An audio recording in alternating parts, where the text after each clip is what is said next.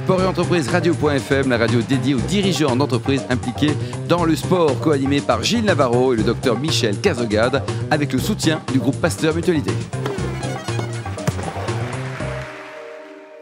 Bonjour à toutes et à tous, bienvenue à bord de Sport et Entreprise Radio.fm, la radio à 100% dédiée aux dirigeants d'entreprises impliqués dans le domaine du sport. À mes côtés pour animer l'émission, non pas le docteur Michel Cazogade, mais exceptionnellement le docteur Arnaud Olivier, président de la mutuelle des médecins. Bonjour docteur Olivier.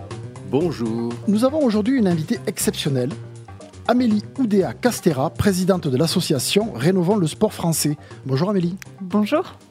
Alors, le parcours de Amélie Oudéa Castera, elle aurait pu venir au titre de simple sportive, parce qu'à une époque où une certaine Amélie Mauresmo euh, trustait les titres euh, dans le tennis féminin français, eh bien, il y avait une autre Amélie, Oudéa Castera. C'était Amélie Castera à l'époque. Hein, Exactement. qui, elle aussi, était une sacrée championne. Championne du monde des moins de 14 ans, si je me souviens bien. Championne d'Europe des moins de 16 ans. Vous avez été professionnelle jusqu'à l'âge de 18 ans environ. Exactement. Et vous avez quitté le monde du tennis en, échouant dans les qualifications pour Roland Garros. Alors expliquez-nous pourquoi vous avez arrêté. Euh, quelques jours après l'échec à ces qualifications, j'ai joué euh, en double dans le tournoi junior euh, avec Amélie Mauresmo. On a perdu contre deux Tchèques.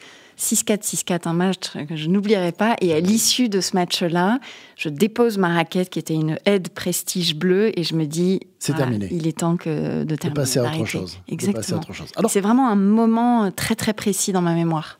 Je suppose, parce que là, vous aviez dominé toutes les catégories de jeunes avant d'arriver. Donc, euh, vous arrivez en senior, vous auriez pu Mm. franchir le pas et vous auriez pu peut-être être la numéro 1 française. Pourquoi pas Parce que vous êtes montée dans les 300 meilleures joueuses du monde. Oui, quand je me suis arrêtée, j'étais 240e mondiale.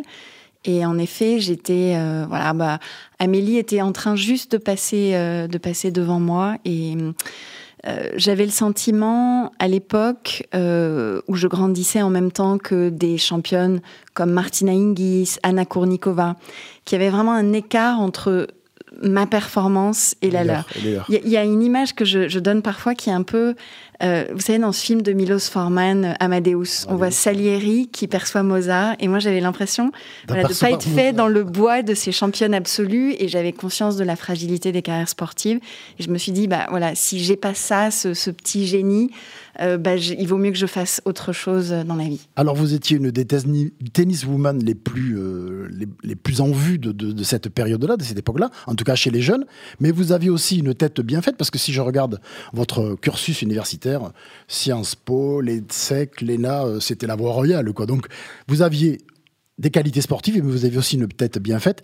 Et ça vous a incité à partir vers autre chose et aller vers le... Oui, com- com- complètement. Moi, j'avais eu un objectif qui était de ne rien hypothéquer en raison de mon choix pour le tennis. Donc, euh, j'avais gardé un cursus scolaire le plus normal possible. J'avais passé mon bac. Une fois que j'avais eu mon bac, je m'étais donné une année euh, sabbatique pour essayer d'aller à fond sur le tennis. Ça a été finalement l'année où j'ai été le plus malheureuse, probablement parce que justement j'avais plus cet équilibre entre la tête, les jambes, etc. Et quand je pose cette fameuse raquette en juin de 96 à l'issue de ce fameux double, Là, je me dis bon bah, quitte à arrêter, il faut au moins que ce soit, voilà, il faut que ce soit pour quelque, Pour quelque chose. Donc, euh, on va y aller à fond. Et du coup, j'ai passé l'été à bosser euh, comme une dingue pour réussir le concours d'entrée à Sciences Po début septembre. Et à partir de là, ma vie a un peu basculé. Les choses se sont enchaînées assez tout naturellement. Tout s'est enchaîné. Vous commencez par la Cour des comptes. Pour Oui. premier emploi, c'est quand même Oui. pas mal. Et vous rentrez ensuite chez AXA. Vous faites euh, plein de choses chez AXA. Vous, vous mettez en de place. la de stratégie, du marketing et du digital.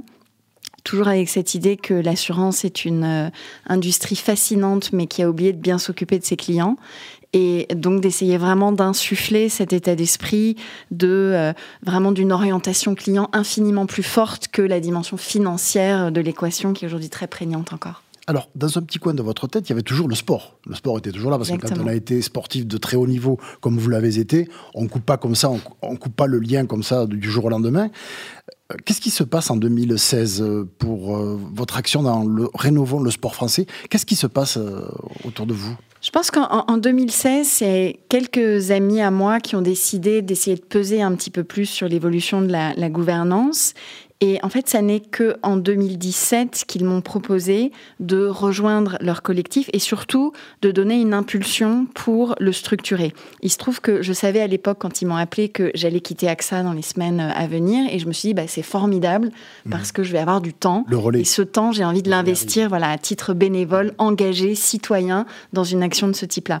Et pour moi, ça faisait d'autant plus de sens que en réalité, je, n'ai jamais rompu mon lien avec le monde du sport. C'est-à-dire que quand j'ai arrêté, j'ai continué de m'investir dans la commission éthique de la Fédération française de tennis, dans les actions de reconversion de cette fédération, et j'ai été membre du comité directeur de la Fédé pendant pas mal d'années.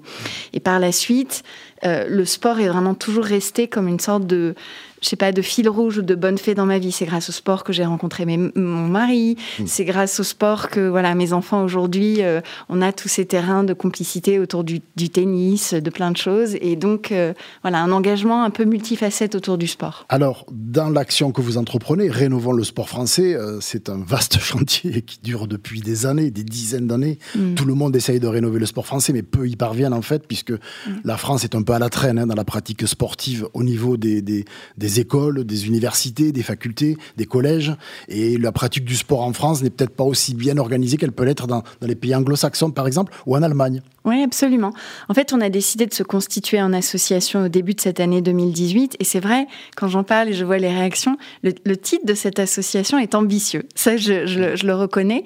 Euh, en même temps, on essaye vraiment d'avoir des expertises issues de toutes les composantes de la galaxie du sport, euh, économique, sociale, éducative, sportive, euh, vraiment, et euh, de faire en sorte que la société civile, pour le coup, voilà, et son mot à dire dans ces évolutions, parce qu'on considère vraiment que le sport est un, est un bien public extraordinaire qui peut avoir plein d'externalités positives géniales sur les générations, les enfants, les seniors, et que c'est important que des personnes désintéressées puissent euh, œuvrer à ce que les valeurs du sport soient le plus préservées possible, que les fédérations améliorent leur gouvernance, que les modèles économiques évoluent, s'ouvrent, et donc on est très heureux de pouvoir essayer de contribuer par des propositions très constructives, pas d'honneur de leçon, appliquées constructive, libre en même temps, et aider les pouvoirs publics à faire évoluer les choses. Alors justement, il y a un passage dans votre rapport, puisque vous, êtes, vous avez euh, écrit un rapport que vous voulez soumettre aux politiques, le sport santé avec les médecins.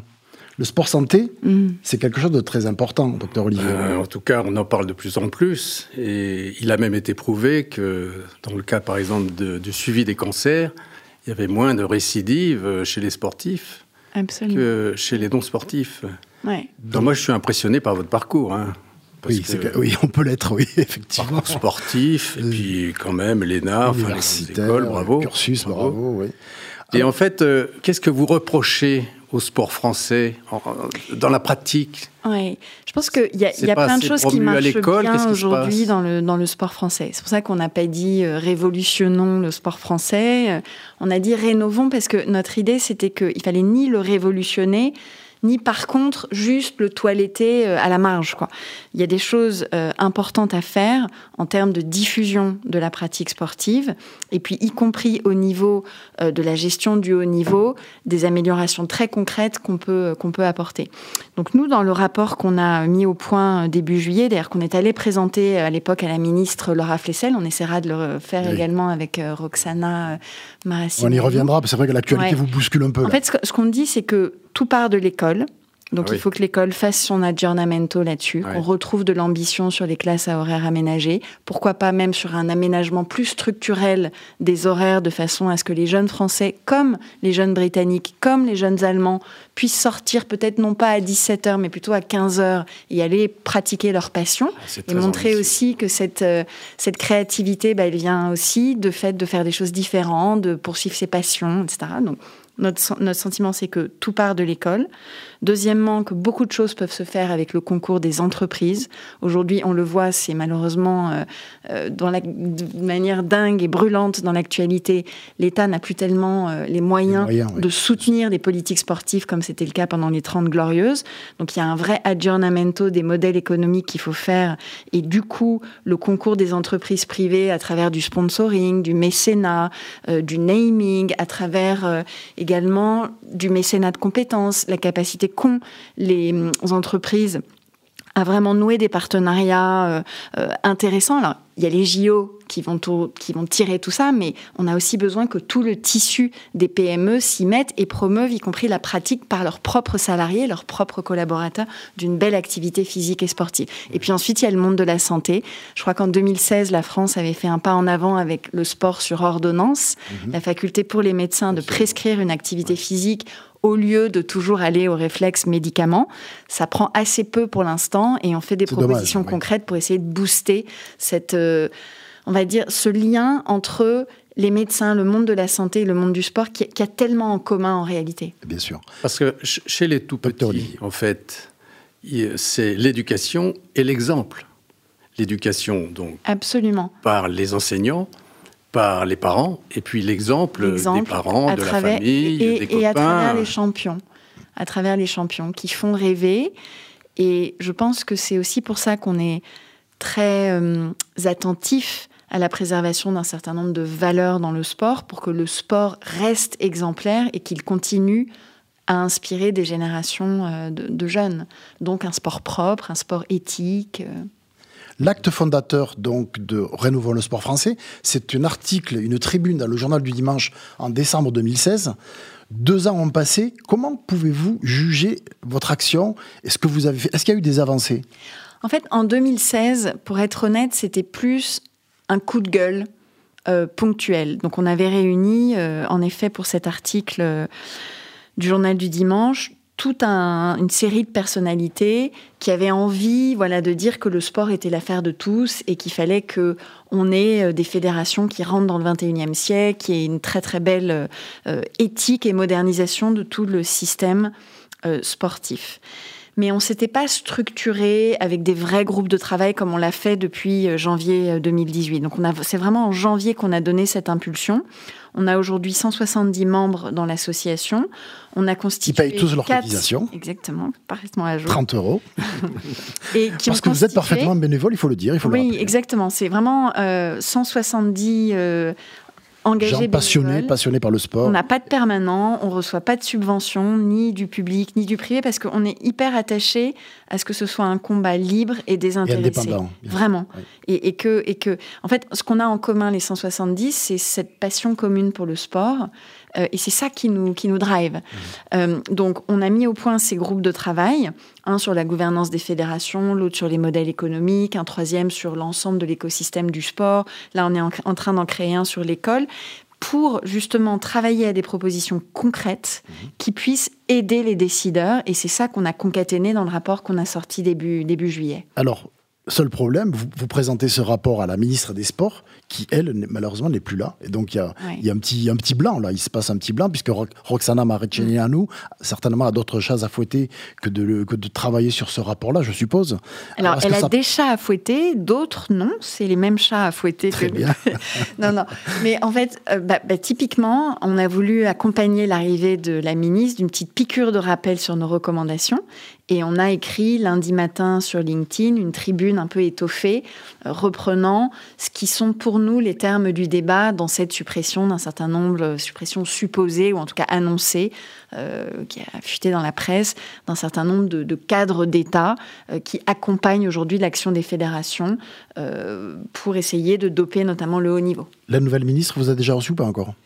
Alors, elle nous a pas reçus en tant qu'association. Elle a eu des échanges euh, informels avec euh, euh, avec l'un un ou deux d'entre nous, mais on a demandé audience et on essaiera d'aller porter nos recommandations quand elle aura un petit peu plus de temps pour nous, nous écouter. Elle arrive juste. Hein. Elle arrive juste, oui. Très bien. Nous vous remercions beaucoup, Amélie Oudéa Castera. Merci à vous. Nous, vous, nous rappelons que vous êtes présidente de l'association Rénovons le sport français. Merci à vous, docteur Olivier, et à la semaine prochaine pour une nouvelle émission.